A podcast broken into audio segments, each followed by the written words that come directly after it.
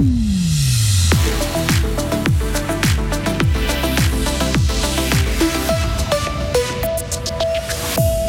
Ils se retrouvent après plus d'un an de séparation et chantent pour récolter des fonds. C'est l'histoire d'un couple ukrainien que nous rencontrerons en début de journal. On craignait le déluge. Hier soir, il n'a finalement pas eu lieu à Fribourg, mais ailleurs, oui. Comment irriguer les cultures en préservant la nature? Des associations de protection de l'environnement font le point pour la région des Trois-Lacs. La canicule est sur le point de prendre fin. Le week-end sera souvent pluvieux et il ne fera pas plus de 23 degrés. Vendredi 25 août 2023. Bonjour Sarah Camporini. Bonjour Mike. Bonjour à toutes et à tous. Cela fait un an et demi que la guerre a séparé des familles ukrainiennes. Et c'est le cas de celle de Yanina et Sacha Yarenchuk. Le couple de chanteurs professionnels est réuni ces jours en terre fribourgeoise pour donner une série de concerts caritatifs en faveur de l'Ukraine. Yanina ne voit donc Sacha que par intermittence quand il reçoit une autorisation de sortir d'Ukraine. Une situation difficile à vivre. La situation est très difficile. Quand je rentre en Ukraine, je dois m'occuper, faire tout le temps quelque chose. Ça m'évite de penser au fait que ma famille est loin de moi.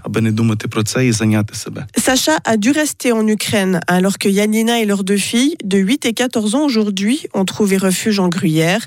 Après avoir été accueillies dans une famille, elles habitent désormais dans un appartement à Bulle. 18 mois en Suisse qui ont été intenses pour Yanina. Au début, c'était vraiment difficile avec la langue, avec la mentalité. Deux pays, c'est pas la même chose qu'en Ukraine. Je commence à apprendre la vie en Suisse. Petit à petit, ça va aller. Moi, je suis content que mes enfants, ils aiment vivre en Suisse. Ils ont trouvé les copines, copains et ils sont contents. Et le français, ça marche. Yanina apprend le français pour s'intégrer, mais pas seulement. Je chante avec le chœur Anonymous et puis avec le chœur de chambre de l'université de Fribourg. Ça m'aide beaucoup. Je chante, mais je parle. Je connais beaucoup de personnes maintenant. C'est aussi aide pour euh, apprendre la langue. Quant à l'avenir, il est difficile à prévoir pour le couple. Avec la guerre, on ne peut rien planifier. C'est difficile de se tourner vers l'avenir. Mais on espère que la situation va s'améliorer. On est tous perdus. Le plus difficile, c'est que ma famille soit séparée depuis une année et demie. Je suis en Ukraine alors que ma femme et mes filles sont en Suisse. Ce que je souhaite plus que tout, c'est que ma famille soit à nouveau réunie. J'espère que mon mari, il pouvait venir avec nous, vivre ici en Suisse. Je ne sais pas sûr. Yanina et Sacha Yarenchuk se produisent demain à l'Universal à Châtel-Saint-Denis et dimanche à l'église de Corpato. L'argent récolté permettra à l'association Charmezane Cholidé-Rochin-Frontière de financer ses prochains voyages humanitaires en Ukraine. On craignait des orages violents un peu partout en Suisse, Sarah, et notamment à Fribourg. Hein. Oui, bien pour ce qui concerne notre canton, RAS, comme on dit, ou plutôt comme nous l'a indiqué la police ce matin, pas de fortes averses ni de coups de vent intenses, comme on pouvait le craindre, en tout cas pour le moment. En revanche, c'était une autre chanson à Saint-Gall, Zurich ou encore dans le Jura, où les orages et précipitations ont sévi hier soir. Ils ont fait plusieurs blessés et des dégâts considérables. Développer l'agriculture en préservant les sols et les cours d'eau. C'est l'objectif de cinq associations de protection de l'environnement. Elles ont présenté hier à Berne leur vision d'avenir pour la région des Trois Lacs. Entourant les lacs de Neuchâtel, Bienne et Morat, cette zone est en proie à la sécheresse et aux inondations. La correction des eaux du Jura montre ses limites et les agriculteurs veulent un meilleur système d'irrigation.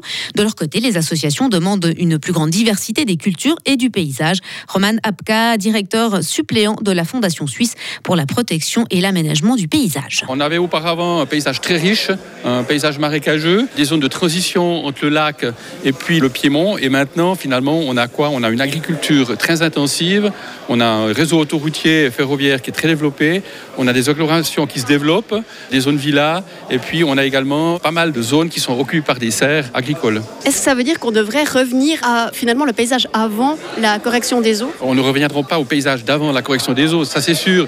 Par contre, on aura besoin d'un bon compromis de Suisse, trouver des solutions, une bonne balance entre une agriculture extensive par exemple, et puis également vraiment une extensification du réseau des rivières et des ruisseaux. Les associations attendent des cinq cantons de la région des Trois Lacs qu'ils renforcent leur collaboration. Elles demandent la création d'un groupe de travail intercantonal avec des représentants de l'agriculture et de la protection de l'environnement. Et du sport pour finir, Sarah. Oui, toujours pas de médaille pour la Suisse au championnat du monde d'athlétisme hier soir à Budapest.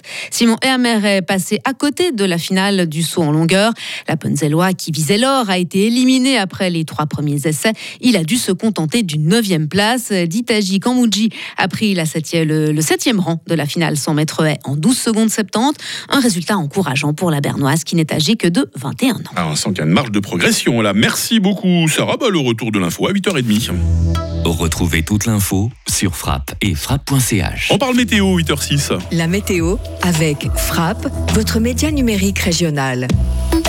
Ah, c'est la fin d'une époque. Je dis pas ça parce que c'est le dernier grand matin de l'été. Non, non, je regarde plutôt la météo. hein. Le temps va être seulement en partie ensoleillé aujourd'hui. C'est le Valais qui aura le plus de soleil, alors que l'arc jurassien sera lui euh, sous les nuages. Et c'est d'ailleurs dans le Jura que les pluies débuteront peut-être même avant la mi-journée, avant de s'étendre aux autres régions.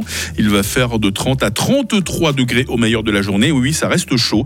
Vent de sud-ouest faible à modéré. Rafale, attention, en cas d'orage. Que dire du week-end? Bah, La canicule, c'est fini. hein. Demain samedi sera généralement nuageux. Il pourra pleuvoir dès le matin. Des orages sont aussi prévisibles. Euh, les maximales beaucoup moins chaudes, euh, 23 degrés. Il fera 19 en fin de nuit. Et puis le mercure tombera même à 21 degrés dimanche sous un ciel couvert et pluvieux. La semaine prochaine, on en parle brièvement. Lundi, encore maussade avec 18 degrés. Et puis un temps en partie ensoleillé avec des maximales entre 20 et 22 degrés. On va beaucoup mieux respirer la semaine prochaine. Vendredi 25 août, 237e jour. Les Louis à la fête aujourd'hui.